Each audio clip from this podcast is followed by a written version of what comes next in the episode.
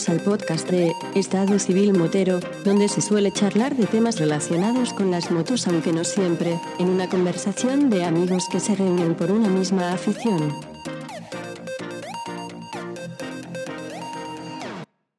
En una tarde de calor por allá por el mes de junio,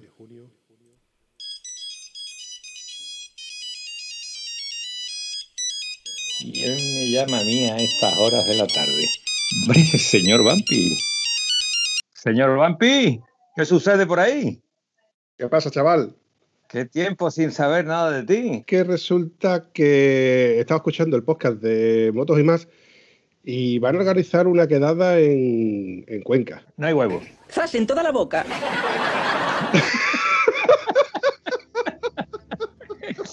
No hay huevos de tirar para Cuenca otra vez. Venga, venga, venga, nada, nada, nada, no te escondas ahora. ¿Qué parece a ti? Rajado que eres rajado. Me iba harta de moto, me iba harta de moto. Pues todavía no te he contado la mejor. También van a ir los chavales de Si Rompe que Rompa, que es otro podcast que también eh, eh, Sí, está sí, en este eh, tema. eh, Has hab- has hablado muchas veces de él, aunque confieso que aún no me he puesto a escucharlo. Pero sí te he escuchado hablando con Luis y con lo de Si rompa que rompa. En fin, una llamada rara, una llamada 3 que hiciste en Cuenca precisamente. Y nada, tengo ganas de ponerme a escucharlo, pero se me amontona el trabajo, hijo. Eh, Estamos en septiembre y hay que retomar los hábitos buenos. Eres, eres un hombre ocupado. Bueno, pues as- así fue como nosotros, eh, así fue como te convencí, o te dejaste convencer. La verdad es que te, dejaste convencer muy rápidamente. ¿eh? Sí, pero es que ahora cuando me has dicho hay una quedada en Cuenca, yo estaba haciéndome ilusiones que era mm, a este fin de semana y este fin de semana me es imposible. Voy a Cantabria, ¿vale? Que me coge más cerca. Voy a Cantabria que me coge más cerca. Eh, luego, Antonio, si te toco las palmas ya te pones a bailar, ¿eh? No hace falta que te las toques más. Eh, me ha puesto yo que te me ha puesto tan facilito, tan facilito que cómo decirte que no. Ay. Y bueno, ¿y qué tal? ¿Cómo te las has pasado, chaval? Pues Guillo, eh, he tenido la mala fortuna de ir con un sieso, con una moto pintada de avispa y me metió por unas carreteras que todavía me está chorreando la baba, ¿vale? Atravesamos toda la sierra norte de Sevilla y toda la sierra de Córdoba para meternos en la parte de Ciudad Real y exceptuando La Mancha que es- no puedes meter zona de curva. El GPS tuyo trabaja impresionantemente bien, ¿qué quiere que te diga? Mira, eso, eh, Curvas por castigo, maravilla de curvas, tío. eso es lo que te iba a comentar. O sea, para bien o para mal, oye, qué pedazo de taza más guapa te- te- con la que estás tomando café, ¿no? Eh, eh, la ve, la ve, señor. ¿Qué, qué pones detrás de esa taza? svmotes.com. La verdad que el tío, el Carlos, es un gran tipo, ¿eh? Representante de Submotes. Me impresionó contando batallitas allí. Ese lo tienes que traer un, día aquí a hablar, porque ha hecho más kilómetros que yo, ¿vale? Tú me tienes a mí aquí como algo y yo aquí soy un poco, ¿sabes? Pero el Carlos, tío, te pone a contarte batallitas de las veces que ha ido a Cabo Norte, las veces que ha ido a Irlanda, las veces que ha ido, bueno, y qué sé, es de paraíso salir con este hombre, ¿no? Sí que es cierto que, que el sábado no, no- nos supo poco eh, la- las conversaciones eh, que hubiéramos tenido, tanto en el almuerzo como en la cena. Y, ay, si no hubiera sido porque teníamos que volver el domingo y teníamos por delante tanto las 12, las las 12 circunstancias, horas de las ella. circunstancias, tenemos que salir temprano para hacernos todo lo que nos hicimos. Claro, pero eh, vamos, lo, lo comenté también en, en Instagram y se lo comenté también a, a los chicos de. Vamos, te lo comenté a Luis y se lo comenté a Rafa, que nos hemos quedado con, con- con ganas de más, la verdad. Sí, hombre, no sé- claro, hombre, es que nos, ha- nos ha faltado eso, las charlas y bueno, también las charlas que hemos tenido ha sido en grupos muy grandes, ¿no? Entonces te quedas con ganas de decir cosas que no puedes aportarlas porque todo el mundo está hablando de mucha gente y con ganas de escuchar a más gente que no han podido hablar porque había mucha gente ya hablando, ¿no? Es normal, ¿no? Sí, sí, nos quedó por, por Pero hay que, interactuar. hay que decir una cosa, lo que tengo en la mano, porque claro, tú has dicho que tienes en la mano, pero es que se me ha olvidado que esto es un medio de audio, no es de vídeo. Entonces, vamos a explicarlo bien lo que tengo en la mano, ¿no? Por eso te he preguntado qué es lo que tienes en la mano. Qué Vale, es que se, hablo, ah, se me han amontonado las ideas y no he pronunciado las palabras correctamente. Lo que tengo en la mano es una taza obsequio que nos ha regalado eh, Carlos, el representante de SV Motes, que si ya me gustaba la marca antes, más me gusta ahora, ¿vale? Porque he estado viendo cosas que tienen esta gente que es un nivelazo. Oh, La verdad que en precios son altas, pero volvemos a lo que me dijo, ¿por qué me compré yo el, casco este, el, E1? Cuando yo vi el casco, digo yo, 750 pavos un casco. ¿Estamos locos o es que somos tontos? El casco va barato y ya está, ¿no? Y mi querido Piti me dijo, Antonio, ¿tú cuántos cascos te vas a comprar en tu vida, chaval? Compra tu casco bueno y ya está, ¿no? Y ahí le doy la razón, ¿no? Y cuando he visto lo, bueno, lo que estaba, tenía muchos objetos allí para, para ver, ¿no? De submotes, ¿no? Pero la bolsa sobre depósito, los acabados que tenía esa bolsa sobre, sobre depósito, es que vale 200 pavos. Coño, 200 pavos a la de BMW y no le llega al tobillo a la bolsa esa. Bien dicho. No, no, bien dicho, no. Es que es así. Yo tengo la de BMW y como todo tieso me la compré de segunda mano, ¿vale? Eso es así, compadre. Eso sigue siendo así. Pero de segunda mano me costó 130 pavos de segunda mano y todo, ¿no? Pero no tiene la categoría y el nivel que tiene esta, esta bolsa, ¿no? Tiene una terminación asombrosa y encima un detalle que es que es impermeable. también hay que decirlo, no es gama alta, ¿vale? De acuerdo pero que, es infinitamente superior a la gama de que yo conozco de BMW. Igual BMW tiene bolsas de gama alta también, no tiene nada que ver con la que yo uso, ¿no?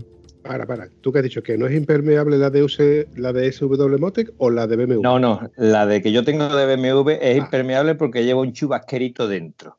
Es decir, que es como el patio de mi casa, se moja como los demás, ¿vale? No hacemos agua y lleva una bolsa dentro para tú meter las Es decir, como si tú llevas una bolsa de plástico, lo que pasa es que es una bolsa más bonita y es cosida. Pero la de SVMO Test es un trabajo bien hecho. lo que sí es verdad es que aparte de la bolsa esta, tiene una gama de artículos impresionante. Las maletas estas que tienen de, aluminio, dice que yo, están muy bien. Vamos a ver, no es que estén muy bien, es que la diferencia de estas maletas con otras de aluminio es que tú has visto maletas de aluminio que se bollan, que se arrugan y que se doblan, y esas maletas tienen un nivelazo, ¿eh? Impresionante, ¿no? Ya lo comentó Carlos que, vamos, muchos viajeros overlanders que están dándole la vuelta al mundo y que han hecho muchísimos viajes, eh, a ninguno, a, ninguno, absolutamente a ninguno, ha habido que enviarles una maleta de repuesto porque se les haya estropeado, roto o cierre o no termine de, hacer su función. Es un nivelazo, lo, lo que es, es. Pero claro, es un nivelazo que te hace sentirte más tieso todavía, ¿vale? Porque tenía una bolsa para llevar la ropa, eh, una bolsa maleta para amarrarla detrás con la bajada del, lo diré, del transportín. Es decir, que no es un rulo, sino que es una bolsa que tú cargas por arriba y que tiene una capacidad más baja para bajar un poquito el centro de la bolsa. O sea, un trabajo bien hecho. Pero claro, tú dices, un trabajo bien hecho, pues son 290 pavos lo que te vale la super bolsa. Pero bueno, Guillo, que algo quiere es que es una eh, bolsa de alto nivel. Mm, Antonio, es que lo vale. Que es que te vas a BMW, buscas algo que sea relativamente parecido y te vas a gastar o lo mismo o más.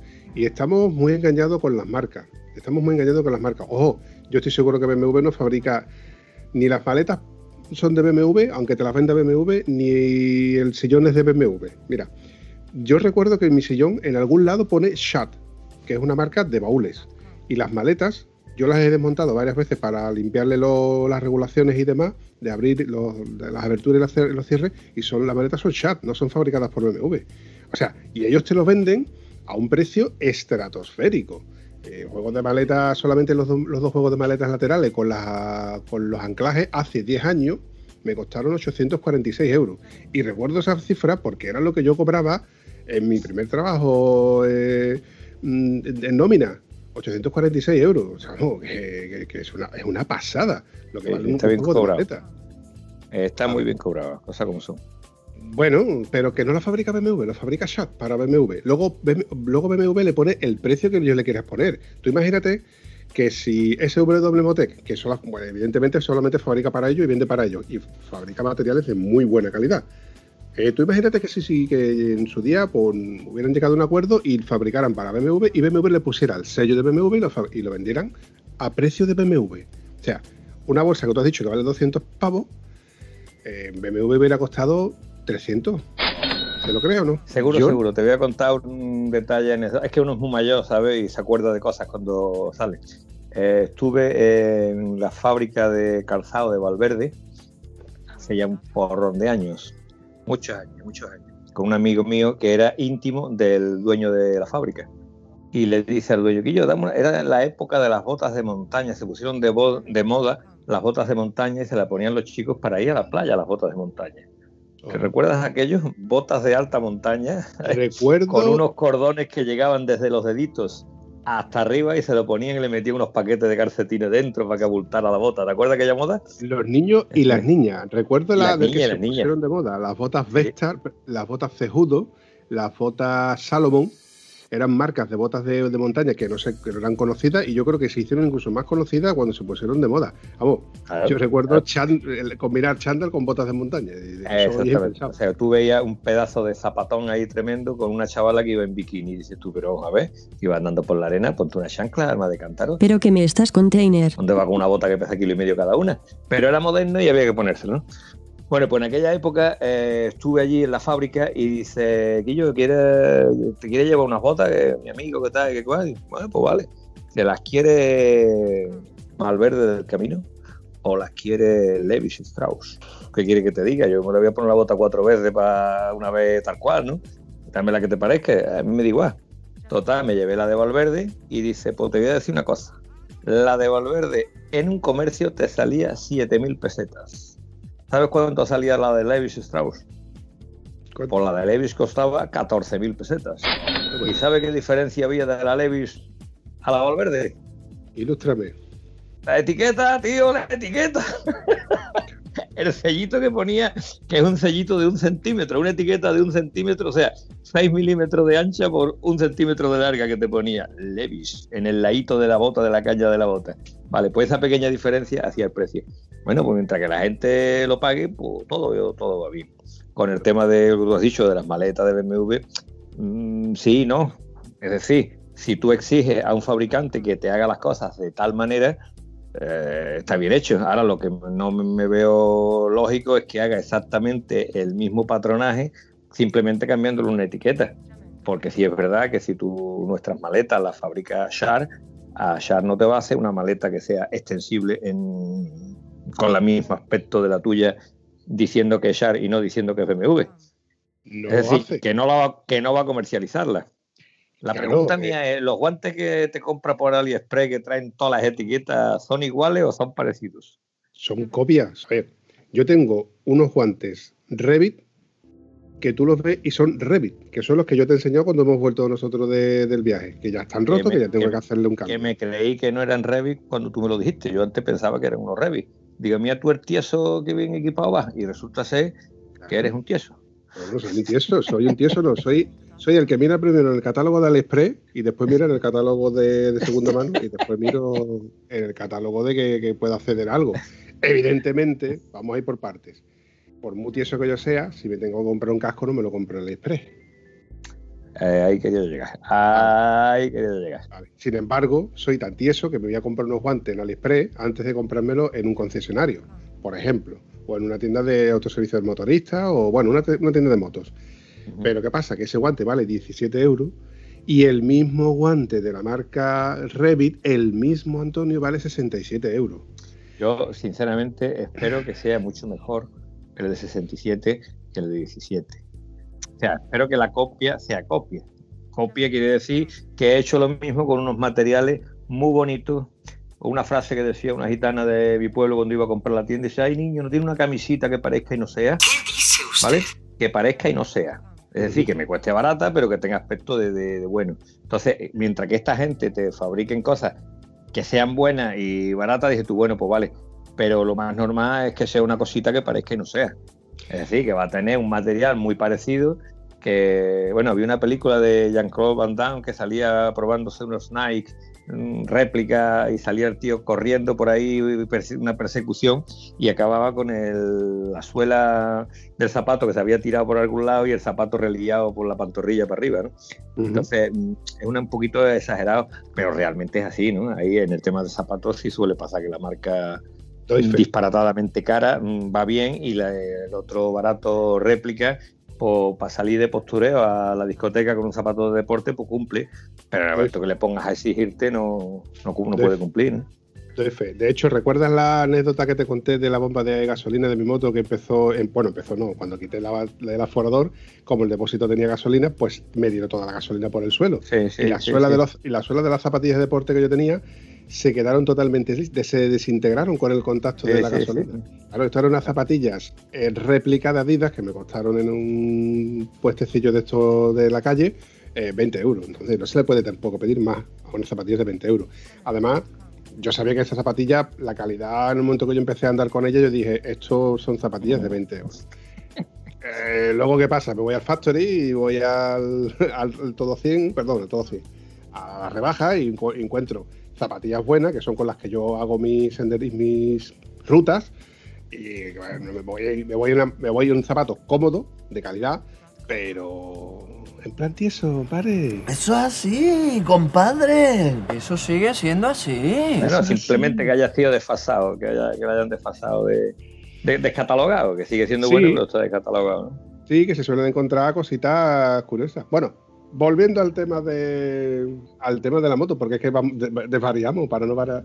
Para no variar, desvariamos. Pues eso, que nos faltó, me faltó tiempo para ay, pues, con- conversar más con el capitán Barbosa, con el, señor Brazaco, con, con- con más gente, porque mira, nos sentamos en una mesa, nos, nos sentamos en una mesa que, que estaba Luis con su señora, etcétera, y la verdad que le agradecí porque, bueno, me tuve al lado al omnipotente y todopoderoso don Luis Talíbal. Pero, por, por- por ejemplo, me faltó más conversación con, con más integrantes de los que de la, de la quedada en sí, ¿no? Y luego por la noche que vinieron más gente.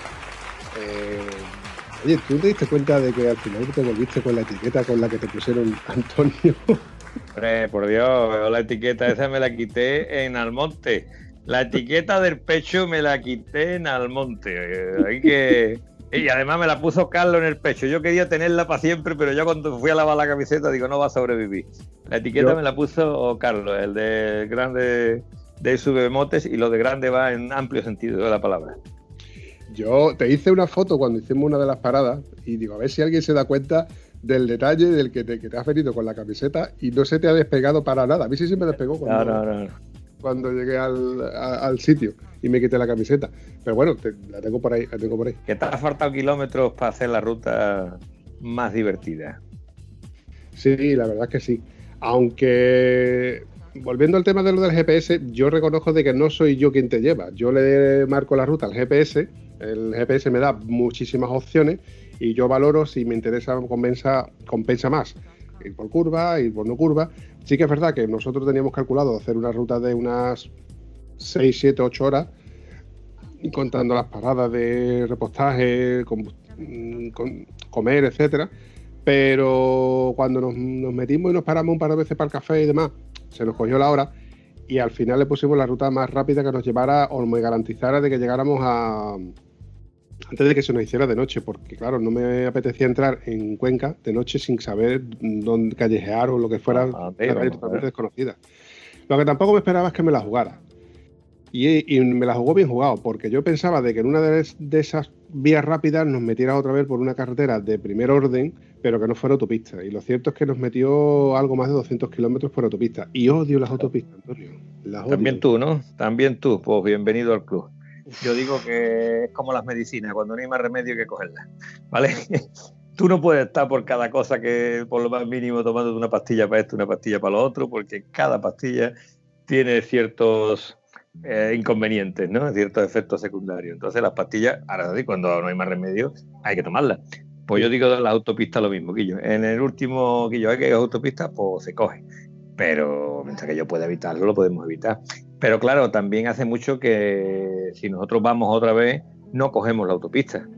Porque la, la opción de la vía rápida hubiera variado 10 minutos de diferencia con la, por la, tenerte que parar, eh, o sea, el tráfico urbano de los pueblos que, que atraviesas.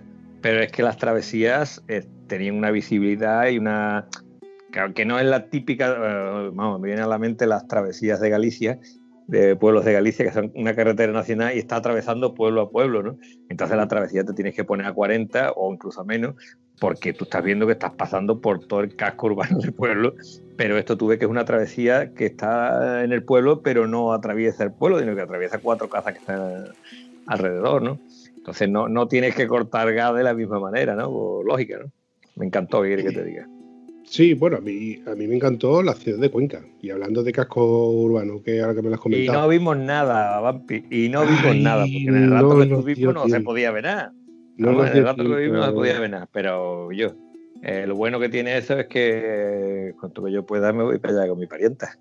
Ahora convencerla para llevarla hasta allí es complicado.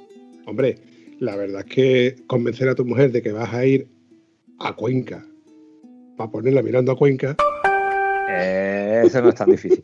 Pero es que tengo que enseñarle Cuenca. Eso hay que enseñárselo, tío. es, muy maravilla. bonito. Yo me quedé asombrado por la... Es que es todo, Antonio, es el paisaje, es el verde, y, y hemos ido en verano.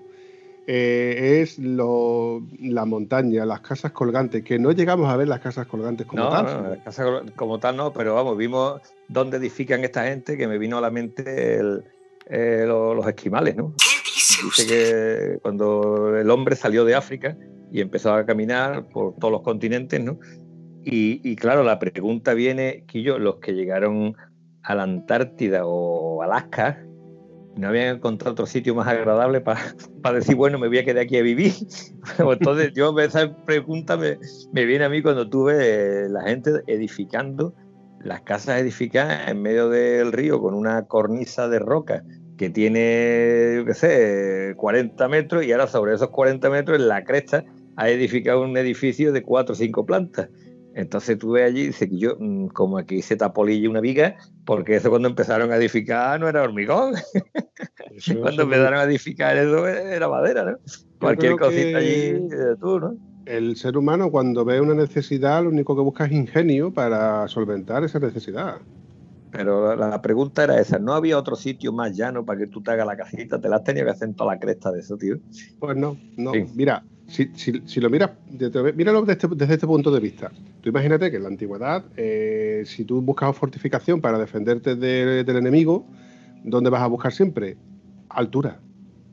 Todos los castillos, cierto, todos los claro, claro. castillos están Todos los edificados castillos en están en altura. zona de, de máxima visibilidad y prácticamente inexpugnable, ¿no? Porque llegas hasta allí, te pone el potaje serio. Pues Sobre yo estoy arriba esperándote. Esa es la única explicación que yo lo encuentro. Volviendo a lo que, que, que nos quedó muchas cosas por ver, en, en la playa fluvial, por ejemplo, que, que nos quedamos con la ganas de pegarnos el bañito.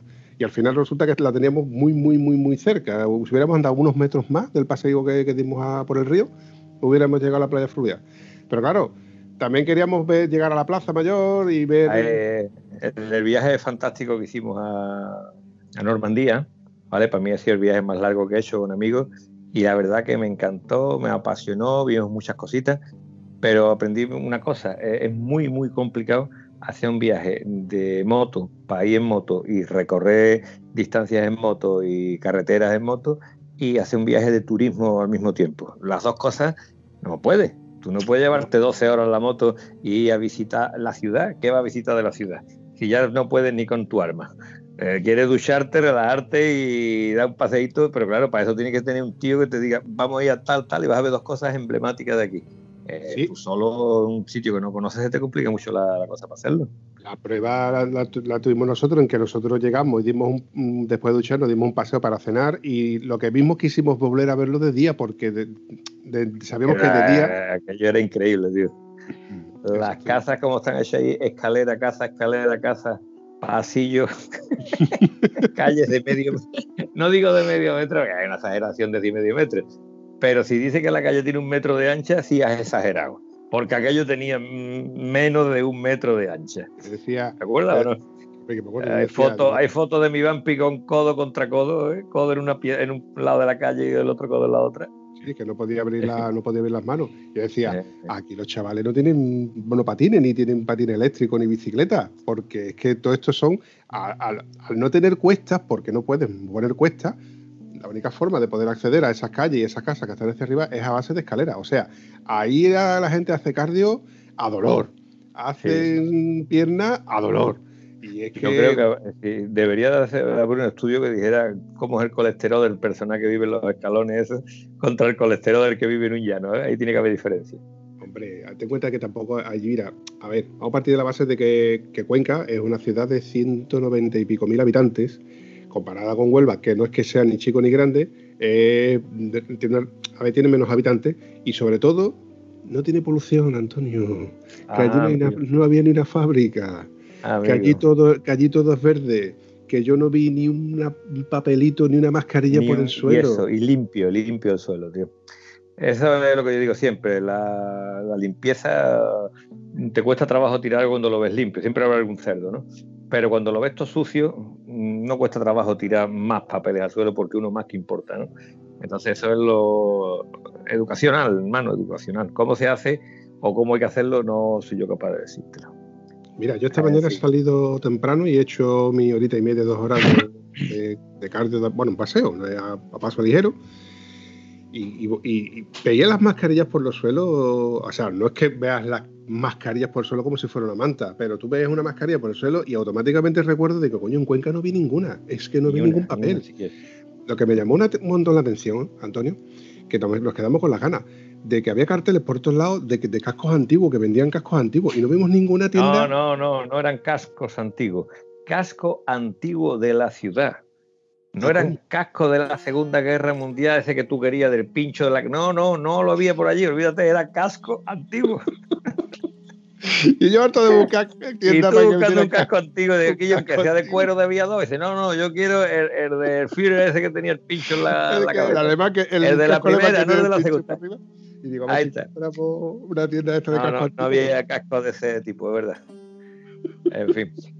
Yo te digo, me gusta mucho el viaje. eh, hoy es martes todavía, ¿no? Martes. Sí. Vale, pues todavía me estoy recuperando del viaje que hicimos el lunes de Cuenca a Batalascañas. Me duele todo el cuerpecito. Pero aquello, qué, qué satisfacción, qué bien mal ha pasado, ¿eh, hermano? Qué bien me la ha pasado.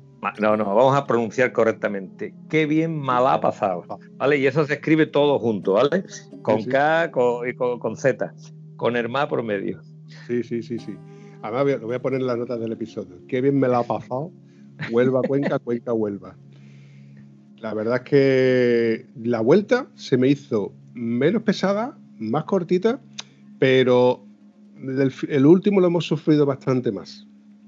Y estarás conmigo, porque claro, salimos sobre 7, 7 y media de la, de, de la mañana, eh, vamos, ya desayunado, descansado, y me marcaba la moto unos 15 grados en la ciudad. Digo, bueno, yo, preveyendo que la noche anterior, cuando volvíamos de, del hostal, donde estuvimos en la quedada, hacía fresquito, Refrescaba, refrescaba. Sí, me dejé la chaqueta del térmico puesta, sin cerrar con las cremalleras, pero puesta debajo de la, de la ropa de verano, pero el pantalón no. Y conforme íbamos andando, el termómetro iba bajando hasta los 8 grados. Yo decía, mira, menos mal. Bueno, te- tuve que, en- que encender los puños calefactables de la moto para sentir un poco del calorcito.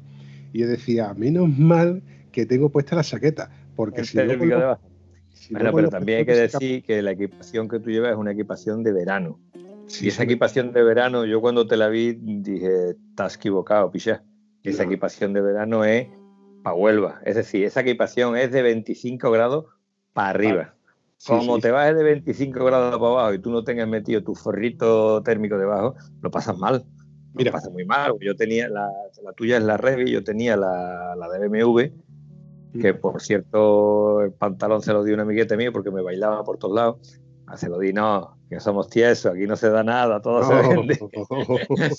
Pero lo que te digo es que esa equipación me pasaba exactamente lo mismo. Cuando hacía de, 30 de 25 para arriba, yo estaba de 25 a, a 48, como te he nombrado otra vez, y, y la equipación cumple bien.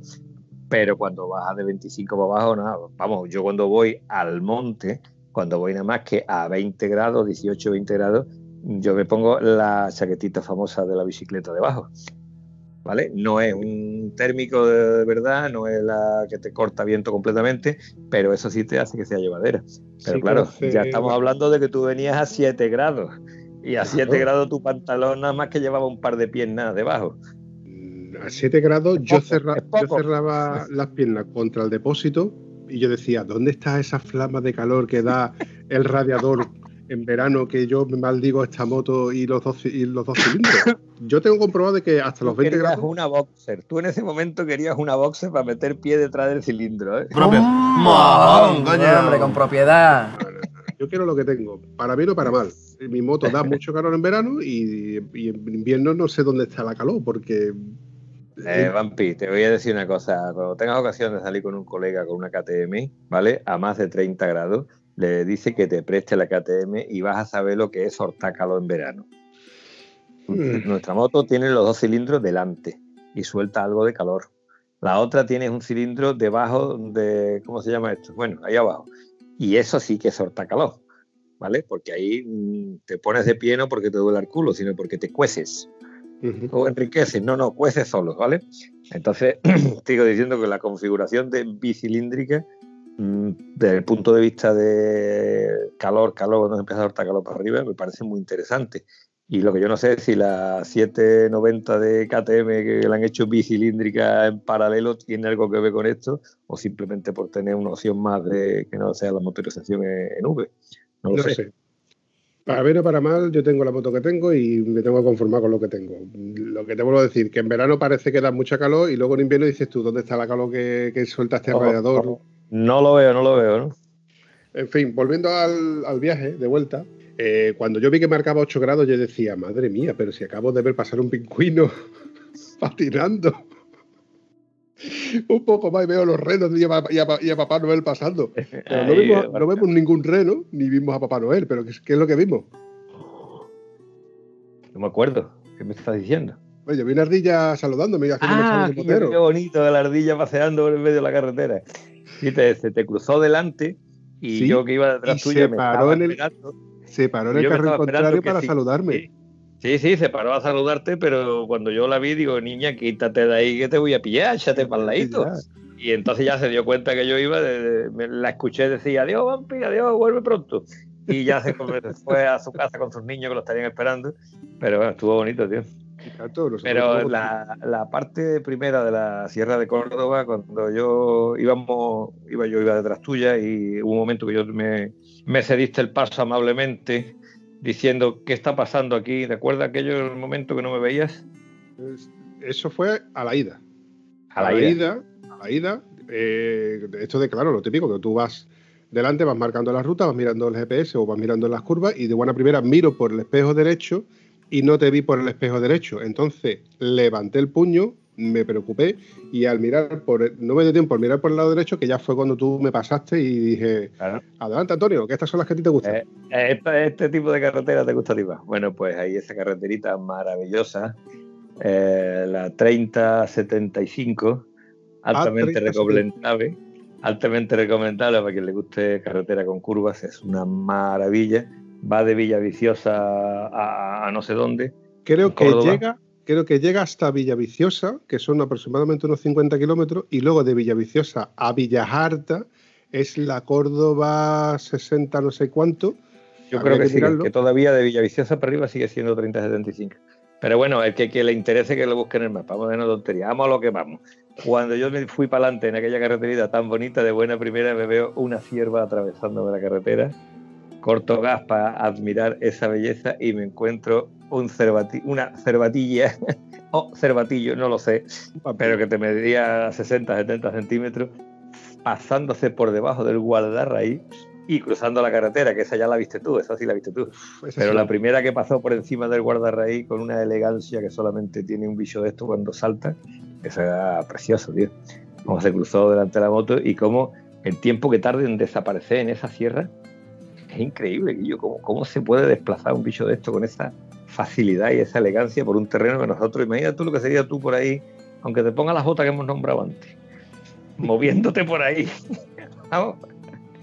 Imposible, ¿eh? No, no, no, yo pierdo caché, Antonio. Yo digo una cosa, yo andando por medio del campo mm, pierdo caché. Eh, Todo el sex appeal Ah. que yo puedo tener andando sobre, sobre llano, en medio del campo, Claro, es que tú eres de Huerva, tú no eres de la sierra, tú eres del mismo Huerva. Eh, escúchame, guapetón, eh, vamos a decir una cosita aquí, para que, porque a mí yo tengo la manía de que los podcasts estos sean un poquito didácticos, es decir, que la gente que nos escuche, pues diga, coño, pues, pues es verdad, pues llevo razón, pues puede ser. Vale, pues lo que yo quiero decir es que eh, normalmente cuando tú sabes que hay un puente, tienes que pensar que el puente puede estar hecho a 90 grados sobre la carretera que tú llevas. ¿Vale? Y también pasa con alguna presa. Vas andando todo contento y te encuentras una presa con una curva de 90 grados. ¿Vale? Entonces eh, hay, que ten- hay que ser previsor y tener esto siempre en la mente. ¿Qué pasa si no tenemos eso en la mente? Pues que en lugar de hacer los 90 grados, haces un resto. y te encuentras un tío con un Mitsubishi que ha soltado el volante y abierto de mano diciendo ¿Dónde va? ¿Dónde va? Hyundai. Hyundai. Hyundai Tucson. Y, te- y si quieres te digo hasta la matrícula. Y yo, y yo pidiéndole disculpas al hombre, no, mira que yo despistado en la curva y el hombre, bueno, vale, que no pase nada. Pero bueno, realmente no pasa nada, gracias a Dios. Pero que te quiero decir que el que diseña una carretera y le mete una curva de 90 grados ahí, cuando las demás curvas son todas suaves y tienen visibilidad y tienen esto, te pasa esto, ¿no? Que, que puede ser un error del de diseño o de no señalizarlo o de lo que sea, pero nosotros, que somos los que nos jugamos el palmito, tenemos que tener la precaución de que si tú vas a cruzar un puente, no puedes decir como decía mi José Lu cuando va a lanzar se encuentra un puente. Cago en la más, se me ha cruzado el puente. Mm, No, no. Se me ha cruzado. El puente ya estaba cruzado. Eres tú el que vas cogiéndolo de esa manera. Tú sabes, Antonio, que yo no soy de los dos el que le más le da la moto, o sea, el que más va arriesgando en las curvas. Yo voy, por- trabajo por inercia. Yo no voy frenando, acelerando, acelerando, frenando. O sea, eh, una curva de, de ese tipo no, no la podía prever nadie. Es que no estaba ni Ok. señalizada. El que, la, el que la diseñó, el que hizo la carretera, previó que el Vampi iba a pasar por ahí, que casi sale. Mira, ¿qué fue lo que te dijeron en la gasolinera cuando repostamos? Sobre Que esa es, una curva, que es una curva hija de la gran puta. Sí, que ha habido muchos accidentes, incluso hubo un hombre que, que falleció en, en esa curva. O sea, que es Vale, pero- altamente pero la- peligrosa. Lo que yo hago hincapié aquí no es para decirte, ah, que está equivocado, que tal. No, No, no, no, no, no, no, no, no. Un error y punto, ¿vale? Pero como un error y que está hecha de esa manera. Pero lo que te digo es que nosotros, para nuestra supervivencia, tenemos que tener en cuenta que si tú tienes una presa a la vista, esa presa puede tener la entrada igual de suave en línea recta o te puede hacer una curva tan cerrada como, como la que nos ha hecho. ¿no? Y me viene a la mente muchas presas que he cruzado y viene con un pedazo de, porque claro, tú vas bordeando una montaña y cuando llegas, llegas al bordeando la montaña te encuentras la presa y es un giro de 90 grados y está hecho tal cual, no está hecho pensando en la carretera, sino pensando en que la presa está aquí, la carretera va por allí y esto engancha con esto y ya está. Pero eh, bajo mi defensa yo te voy a decir una cosa y estarás de acuerdo conmigo, en que no estaba señalizado. Si No, antes no, de la no, de la recuerdo haber visto señalización y mínimo tenía que tener señalización vertical, pero sobre todo la horizontal, esta que te dice reduzca la velocidad, tal y cual, porque reducir la velocidad en esa curva no quiere decir que esa curva sea una curva de 60. Esa curva 60 no se cogen.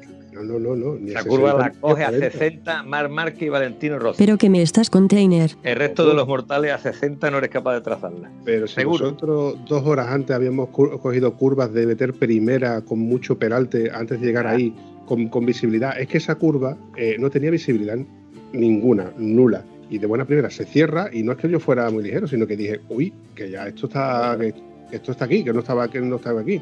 Yo te digo a ti que 10 metros antes, 20 metros antes, 30 metros antes, me colocan un radar en, en el guardarraíl y yo me acojono y automáticamente levanto el pie.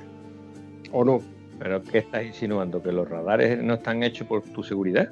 No, están ¿Me hechos estás automáticamente. contando? Están hechos para que tú estés pendiente de las por curvas. tu- Ah, bien.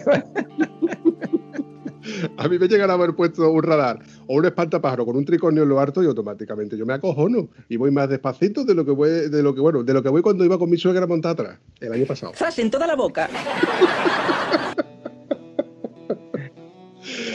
En definitiva, que hay que tener mil y un ojos en la carretera. Y bueno, nosotros íbamos disfrutando mucho, mucho, mucho de la carretera porque estaban en unas curvas que eran estupendas, no teníamos apenas mm, ¿Tráfico? No, no teníamos ¿Cuántos coches, ¿Cuántos coches nos hemos cruzado?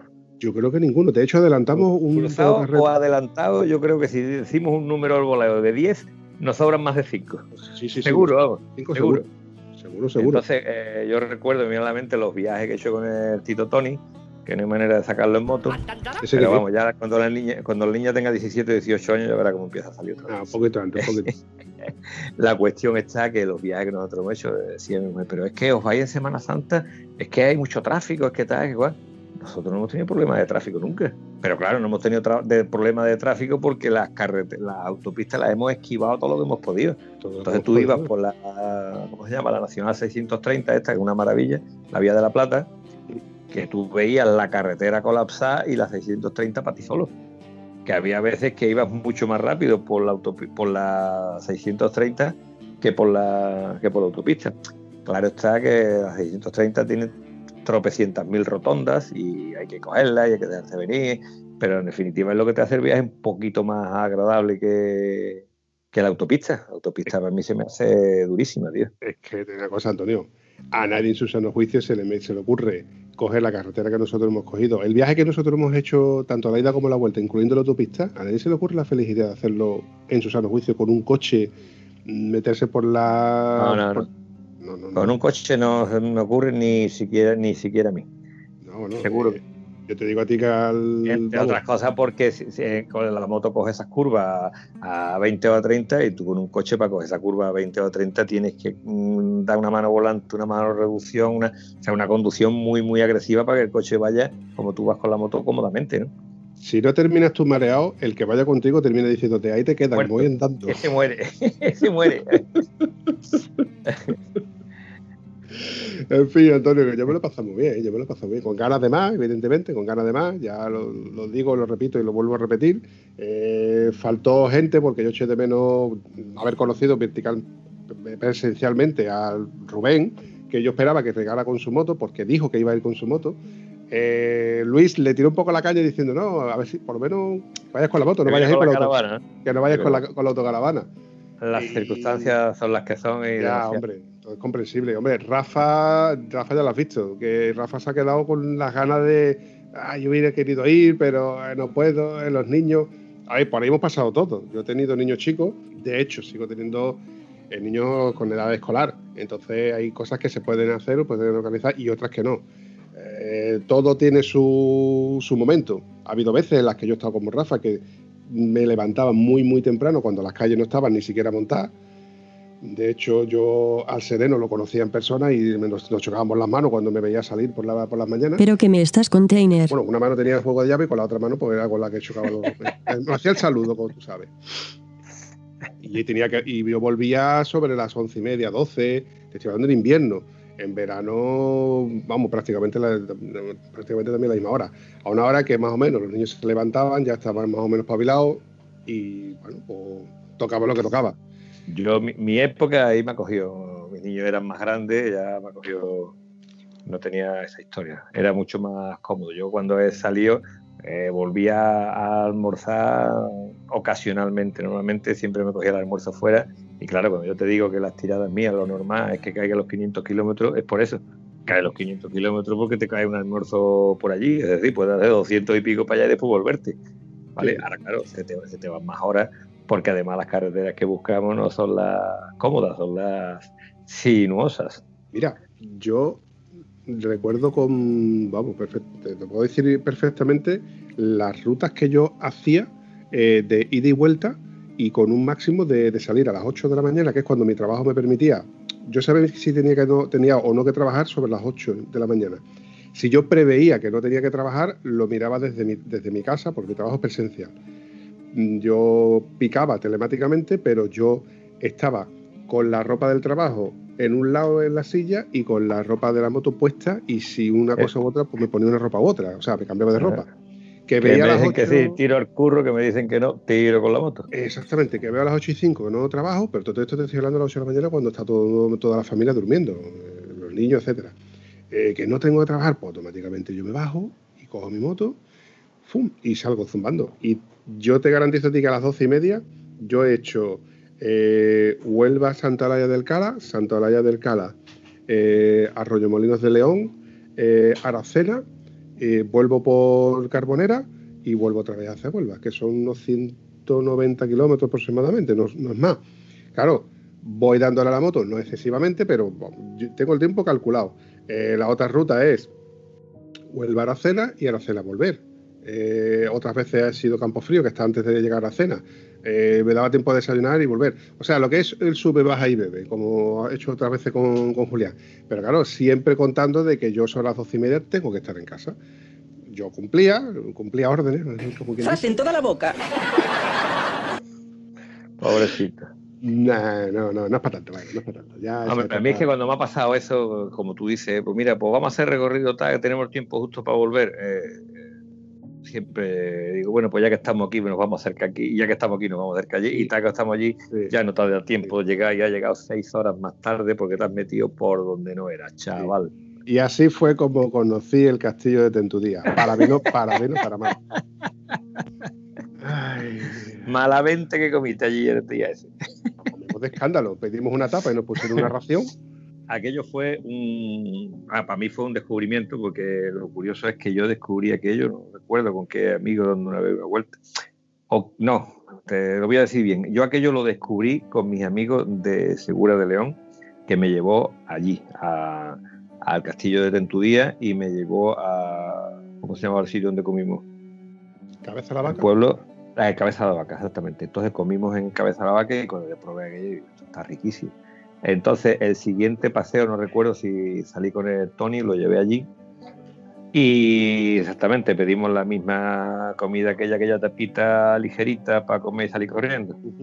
Eh, años después fui con mi, querido Juan, Juan, Juan Manuel, que tiene el Africa Twin.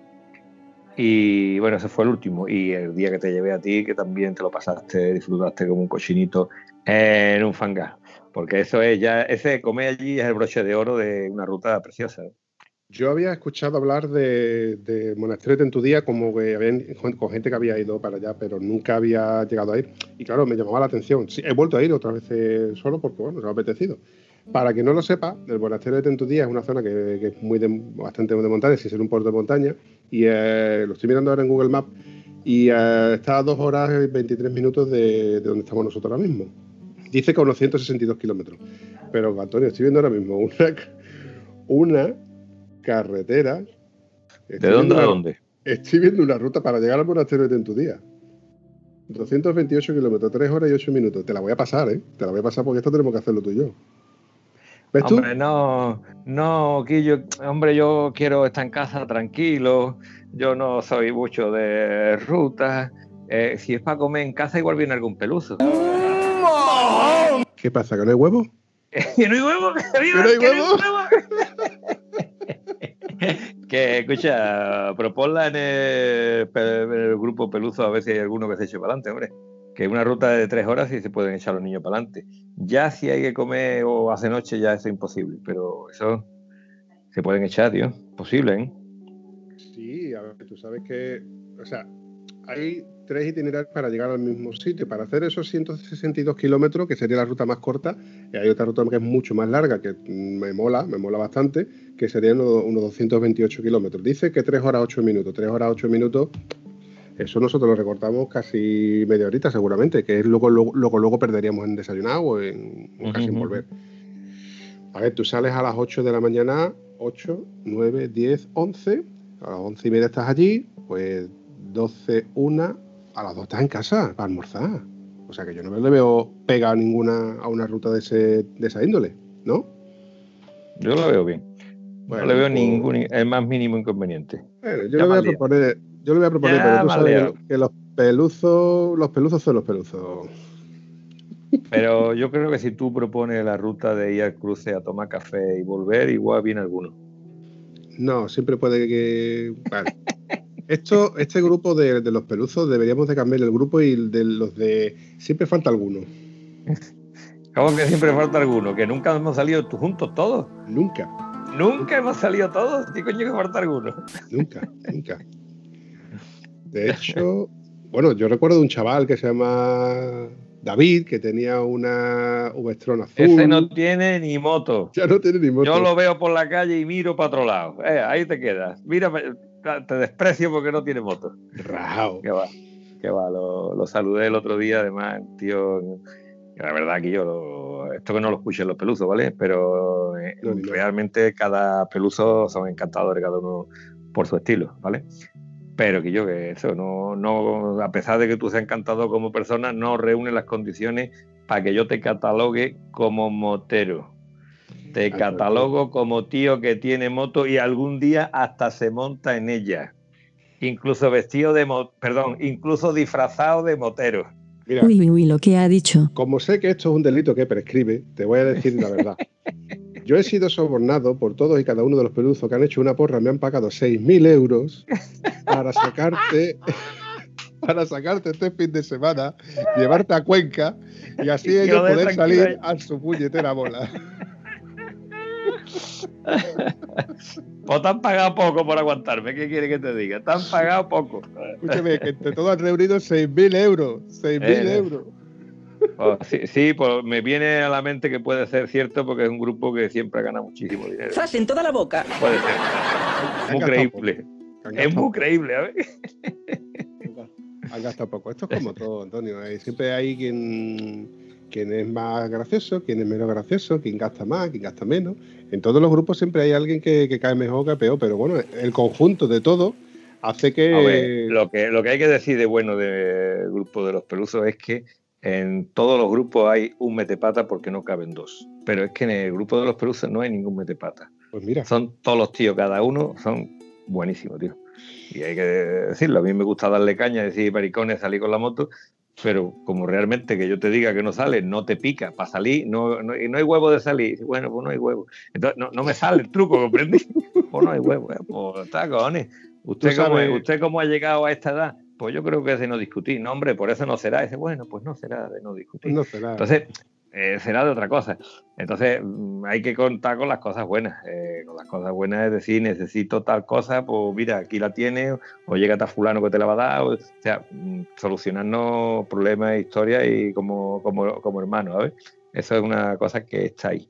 Tú lo has dicho, tú lo has dicho. Este grupo, por lo que se puede considerar entre, como base y sobre todo es que somos moteros. Y como buenos moteros que somos, nos ayudamos siempre los unos a los otros. Y nunca nos va a faltar que tú le digas, yo que para la moto me hace falta esto, bueno, para la moto, que me hace falta esto, y tú que eres soldador, eh, te echas un, cable.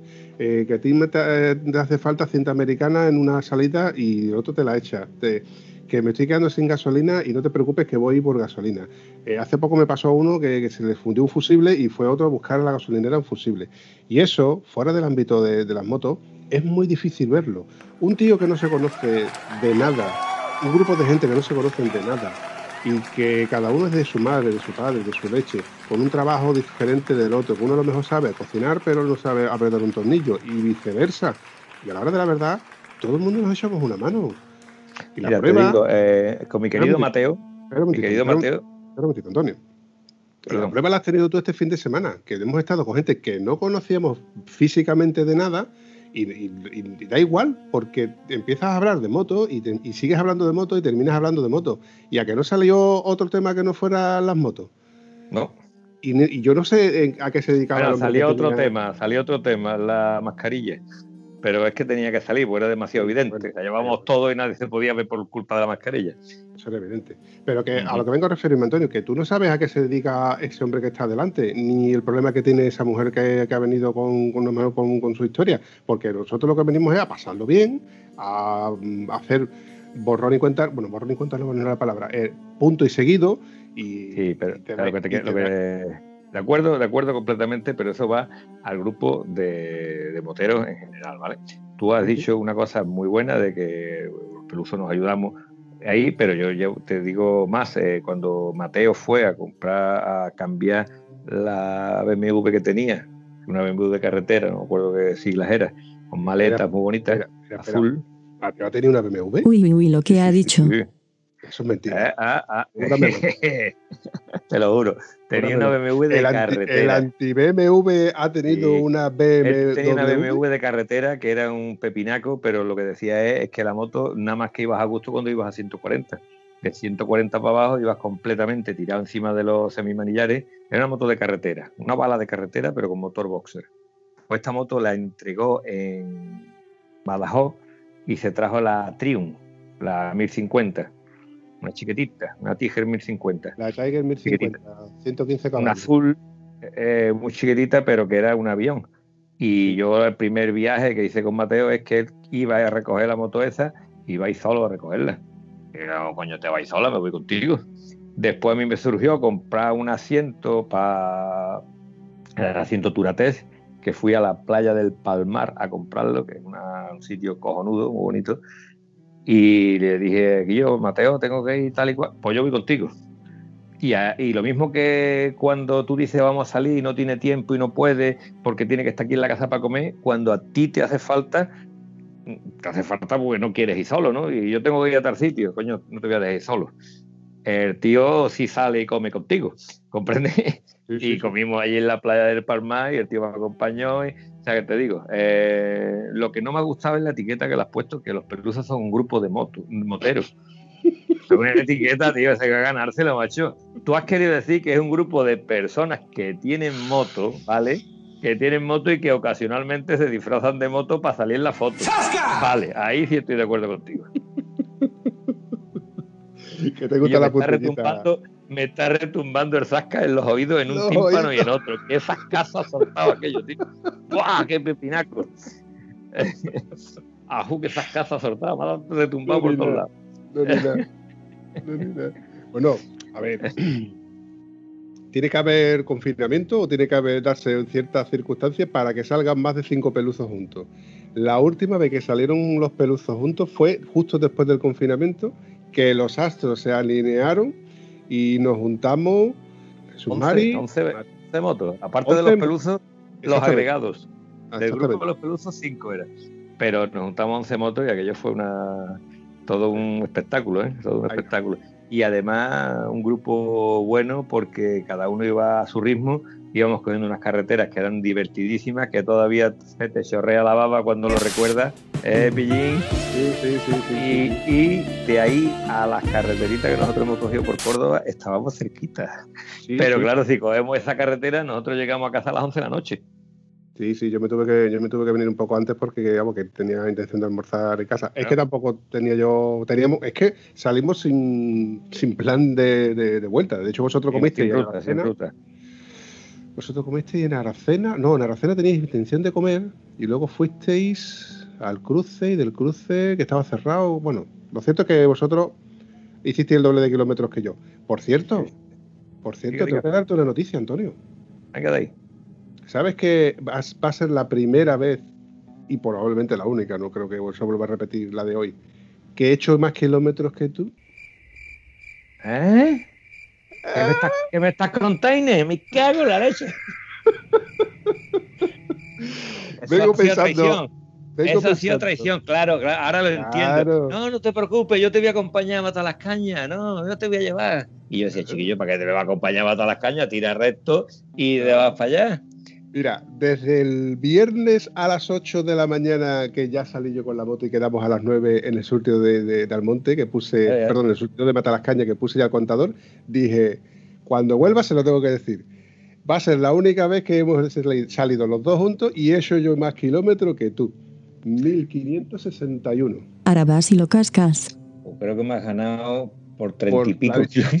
Ahí está la diferencia de ir a buscarte y que luego te ha acompañado hasta el monte y bueno, tú, Kilómetros, sí, sí. bueno, de hecho, fíjate tú, para más Henry, cuando yo volví, Pero espérate, ¿tú pusiste el cuenta kilómetros cero en Matar las Calles? no, yo lo puse en mi casa, churrita, ¿tú qué te crees? Ah, vale, vale, porque si no hubiera sido, no hubiera sido 50 kilómetros de diferencia. vale, vale, aún lo hiciste bien. Aún así te voy a decir, cuando yo te dejé en Almonte, tú para volver, o sea, yo para volver hubiera cogido eh, Almonte Rociana, Rociana San Juan, San Juan Huelva, ¿cierto? Correcto. Pues yo me salto al Monte Rociana, Rociana, Lucena del Puerto, Lucena del Puerto, ya no piso niebla, cojo San Juan del Puerto, San Juan del Puerto Huelva, con lo cual ya he hecho más kilómetros, bueno, algunos más kilómetros, me salto un pueblo, Sí, un par de rectas. Una Y- ruta bonita también, agradable de circular. Pues mira, tú sabes que esa ruta que parece una tontería la he conocido gracias al GPS. Cuando tú al GPS le metes todas las curvas posibles, todas las cuestas posibles. ¿Tú no, habías cogido nunca por esa carretera, tío? Sí, pero no, no he hecho, a lo mejor para ir a tu casa, al monte, no hago esa ruta. Normalmente. Sí, no, eso sí, ya tiene que ser un día que diga, me voy a colar por aquí. Exactamente. Ya, ya, ya, El GPS me indica. Yo es que tenía mi tía viviendo en Moguer y entonces cuando yo iba para Moguer cogía por San Juan, pero cuando volvía cogía por Lucena. Y entonces, claro, te da una, una opción que, que por eso conocí yo la carretera. Mira, para coger hasta Valverde es Huelva San Juan, San Juan Triguero, Trigueros Beas, Beas Valverde. ¿Estáis de acuerdo? Correcto. Ahora que han hecho la recta nueva, que han quitado muchos pueblos de encima, que es una recta, es una autovía, eh, que es un rollo, pues te tienes que comer esa recta hasta casi Valverde.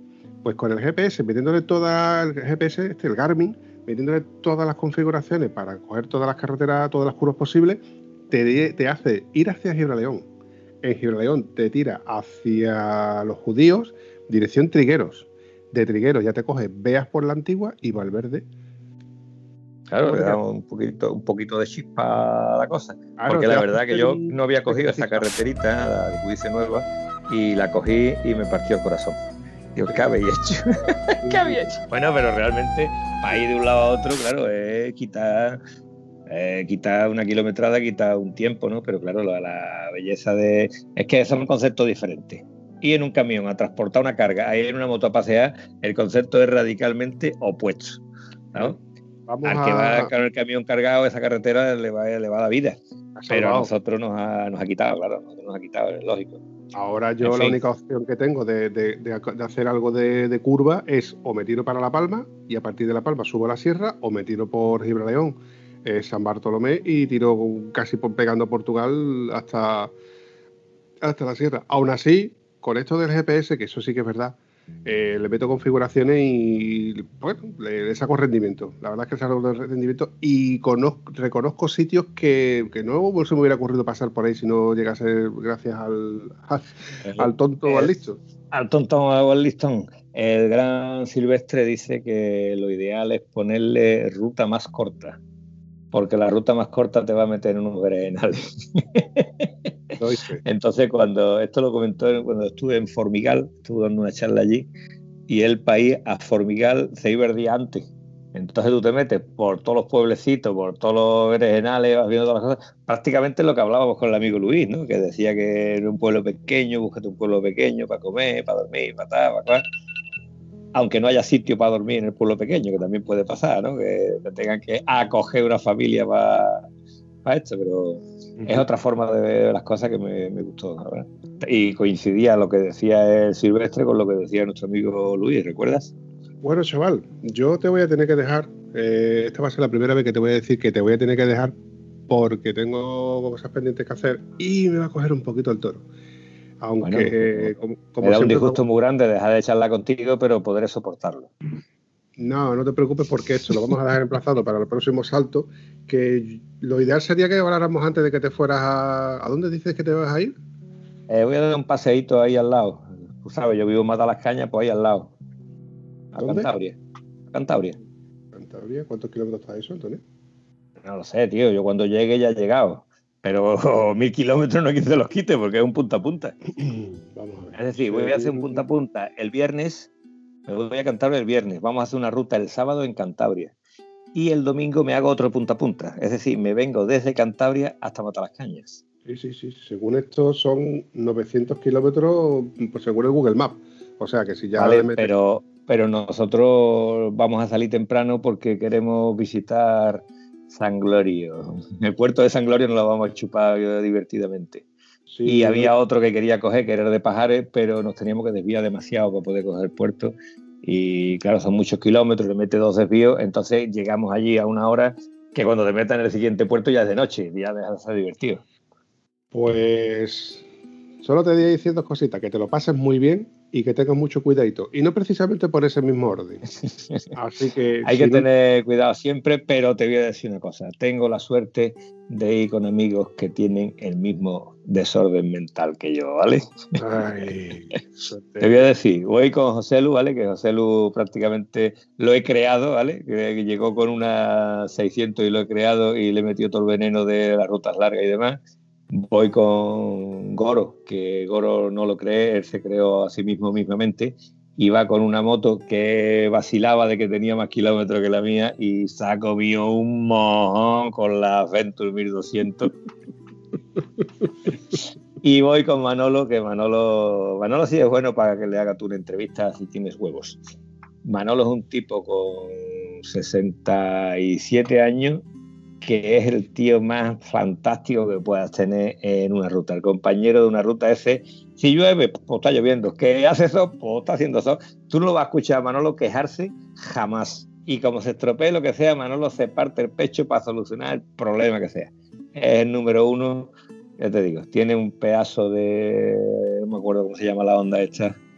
Eh, acuerdo una rutera. No, no, no. La Africa Twin la tuvo que soltar porque no llegaba con los piececitos al suelo y se caía cada vez que se paraba. la, la tuvo hace muchos años. Se pasó una CBR y ahora tiene una onda. No sé qué, parecía la. No es la Varadero, no. no eh, Transal. Es, es, una carretera, es una de carretera a carretera con que llega perfectamente. ¿Perdón? ¿A la European? No, no, no, no. Entonces una Goldwing. No, no, coño. Es un tipo VF, pero más carretera. No me sé la marca ahora mismo. Pero lo que te digo es que el tío va con la moto esa a todos lados y nos hemos metido por carreteras reviradas, reviradas, de curva, de bache, de tal y cual, y te paras un momento y al momento llega el tío ahí, que esta moto aquí le cuesta trabajo. Es la queja que vas a escuchar, que a la moto le cuesta trabajo, ¿sabes? Sigue para adelante y te mete por un carril y dice, es que esta moto no es para carril. Pero el tío no, es, lo, que, lo más desagradable que vas a escuchar de mano. No se va a quejar en la vida.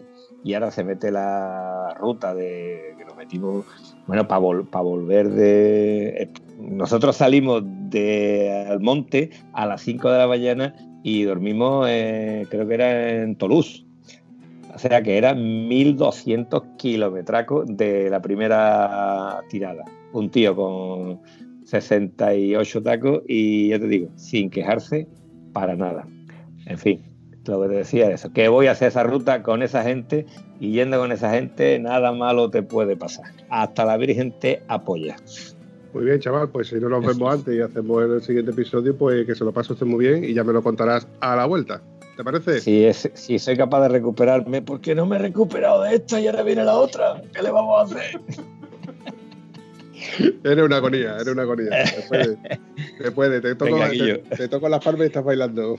Yo, cada vez que llamo a mi mecánico para hacer la revisión de la moto, dice que yo no las podía hacer 10.000 kilómetros ya, tío, eso es imposible. Cuando lo llamé para decirle que yo tengo que cambiar la cadena de distribución, dice, bueno, ya, hombre, se la has cambiado hace nada. ¿Cuántos kilómetros tiene la cadena esa? Digo, pues 140. 140.000 kilómetros la ha hecho ya la moto, tío. Pues hay que cambiársela ya, trátela, vamos a cambiársela. Pero vamos, que no se cree las cosas. ¿Por qué no te has visto y no sale contigo como salgo yo? Yo sí me lo creo. En fin, chavalote, lo dicho. No tengo tampoco mucho más que, que me el toro. ¿eh? Venga, Hablamos. un abrazo grande, Vampi. Un abrazo, campeón. Pásatelo bien.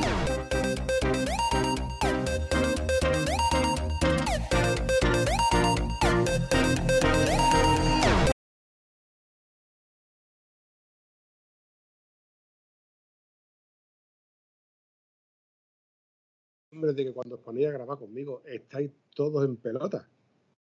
¿Quién te ha dicho a ti eso? Yo jamás. Mira, es falso que tú me digas a mí que yo tengo la costumbre de estar en pelota cuando hablo contigo. Jamás me he puesto nada para hablar contigo. Ya estaba en pelota.